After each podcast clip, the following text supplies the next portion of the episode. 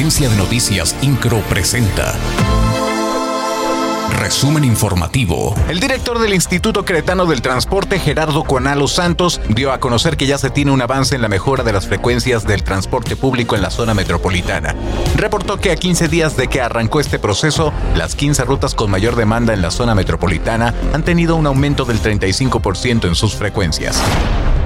La titular de la Secretaría de Salud en el Estado, Martina Pérez Rendón, indicó que en estos momentos no se contempla el cierre de escuelas ante el surgimiento de la quinta ola del virus COVID-19. Explicó que esto se debe a que no ha sido un aumento exponencial de los casos en todo el Estado. Señaló que se tiene que analizar con la Secretaría de Educación sobre esta situación sanitaria. Esto en el marco de la sesión del Comité Técnico de Salud la próxima semana. Se requiere de una iniciativa de ley que mejore los protocolos de atención para prevenir el bullying en los diversos centros educativos, indicó la diputada y presidenta de la Comisión de Educación en el Congreso del Estado, Ana Paola López Virlain. Detalló que ya trabaja en coordinación con el Sistema de Protección Integral de los Derechos de las Niñas, Niños y Adolescentes para presentar esta iniciativa.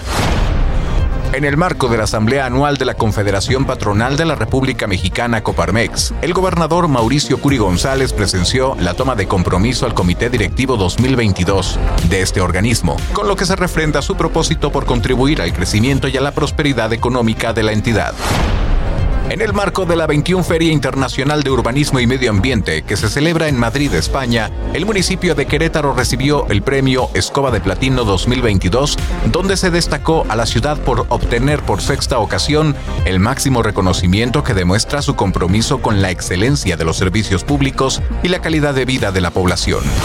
INCRO, Agencia de Noticias.